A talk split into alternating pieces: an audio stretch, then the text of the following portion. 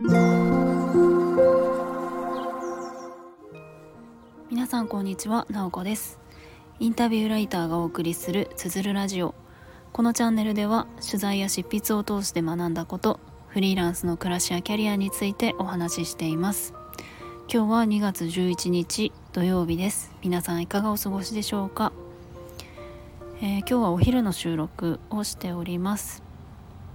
でですね今日からなんだか暖かくなってきたなと思います。割と昨日までは寒い日が続いていたなと思いますしなんだかあの雪が降っていたところもあったようなんですけれども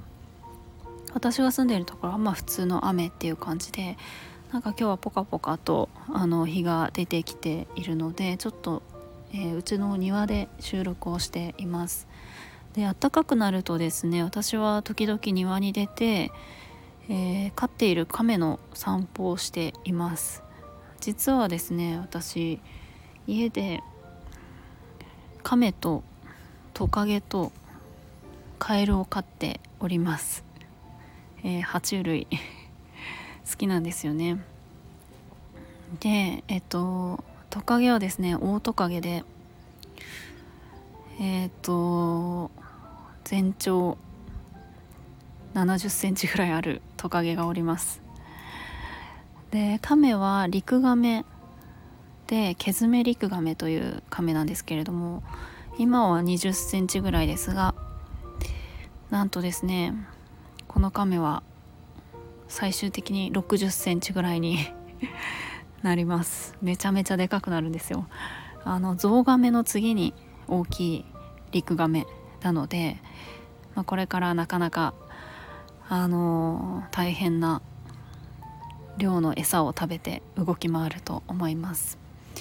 まあ、おそらく私がおばあちゃんになるまで 生きていると思うんですよね。それくらい長生きの亀さんです。で今はそのケズメリクガメちゃんを庭で眺めながら収録をしています、まあったかくなるとねあの歩き回ったりできるのですごくいいんですよね、まあ、このリクガメはアフリカ出身なのでやっぱりあったかいところが好きで寒さはちょっと苦手なんですよね。でですねえー、っと今日は朝から質問力トレーニングの会をやっておりました。私はですねノートのメンバーシップで去年の8月から質問力トレーニングの会えーと、質トレ部っていうメンバーシップをやっております、まあ、名前の通り質問力を磨くことを目的にした、えー、コミュニティみたいな感じで毎週1回ですねズームをつないで質問力トレーニングの会をやっております。はい。で今日は朝6時半からやっておりました。朝やるときと夜やる時を交互にやっているんですけれども、えー、そこでまあいつも何かしらのテーマを私が決めておいて参加者が3分ぐらいでそのテーマについて話し、えー、他の人たちは聞いていて、えー、みんなで質問をしていくみたいな流れになっています。まあ、その中でいい質問答えたい質問っていうのを話し手が答える選ぶみたいな流れなんですね。で今日のテーマが食っていうテーマだったので私はあのコンポストについて話をしました、えー、コンポストって聞いたことはあるでしょうか？あの生ゴミを微生物が入っている機材の中に入れて、えーと、生ゴミを分解していく、えー、そして堆肥を作るのがそのコンポストなんですよね。で、えーと、これ私すごく好きでずっともうあの45年やっているんですね。でまああの食がテーマっていうことでこのコンポストが好きですみたいな話をしました。まあ、とにかくその微生物の分解の力っていうのをすごく感じるんですよね。だって本当に生ゴミって形がありますよねそのバナナの皮とか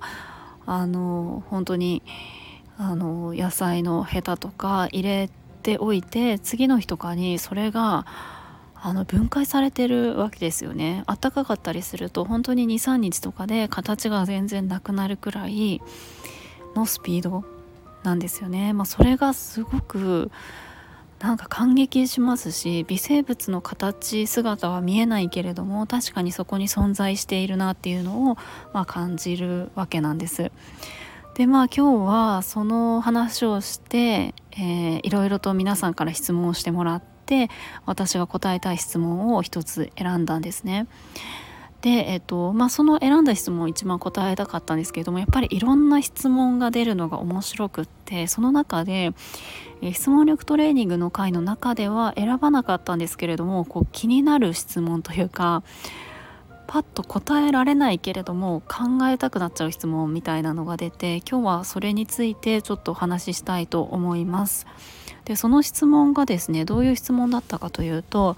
微生物と量子と自分の関心をつなげるものはどこにあるのでしょうかっていう質問です。あのもう一回言いますね。微生物と量子と自分の関心をつなげるものはどこにあるのでしょうか。うーんって考えちゃうというかあの量子っていうのはあれです。あの量子力学の量子です。まあ、量子力学と聞いてああれねみたいな感じになる人って あのなかなか珍しいと思うんですけれども、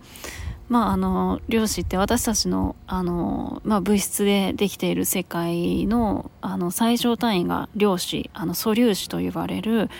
あの単位でできていてそのミクロなあの世界の、まあ、力学のことが量子力学、まあ、私もそんな専門じゃないので、えーと、詳しいわけではないんですけれどもその質問をしてくださった方は私が量子力学に関心を持っているっていうことを分かった上で、えー、質問をしてくださったと思うんですね。でまあこのコンポストの中に入っている微生物と量子力学目に見えない世界えー、ミクロの世界とそして自分の関心をつなげているものっていうのはどこにあるのか、えー、これってパッと答えられないけれどもやっぱり気になってしまうというか私はえっ、ー、とそう量子力学も微生物もどちらも好きなんですよね。ちょっとあの質問のに解釈を加えてみるとじゃあそこのコンポストをやることと私が量子力学が好きみたいなところの共通しているものってなんだろうなっていうふうに考えていたんですよね。なんかそのまあこれ全然答えが明確にあるわけではないんですけれどもやっぱり最近の最近の私がすごく関心を向けていることはこの世界はうん私たちはやっぱり五感で感じられるものを信じているし目に見えている世界は確かに存在するとみんな思い込んでいますよね。まあ確かに存在するんですよ。うん、触れるし見えるし現に、えー、物質は存在しているけれども果たしてその見えているものって、えー、確かなものなのか本当にリアルに存在しているのかみたいなところがあの不思議に思うことがあるんですよね。例えば素粒子レベルで言うと私たちの体を構成している物質って例えば今この瞬間に自分の体を作っている物質と10年前に自分の体を作っている物質ってまるまる違うものなんですよね。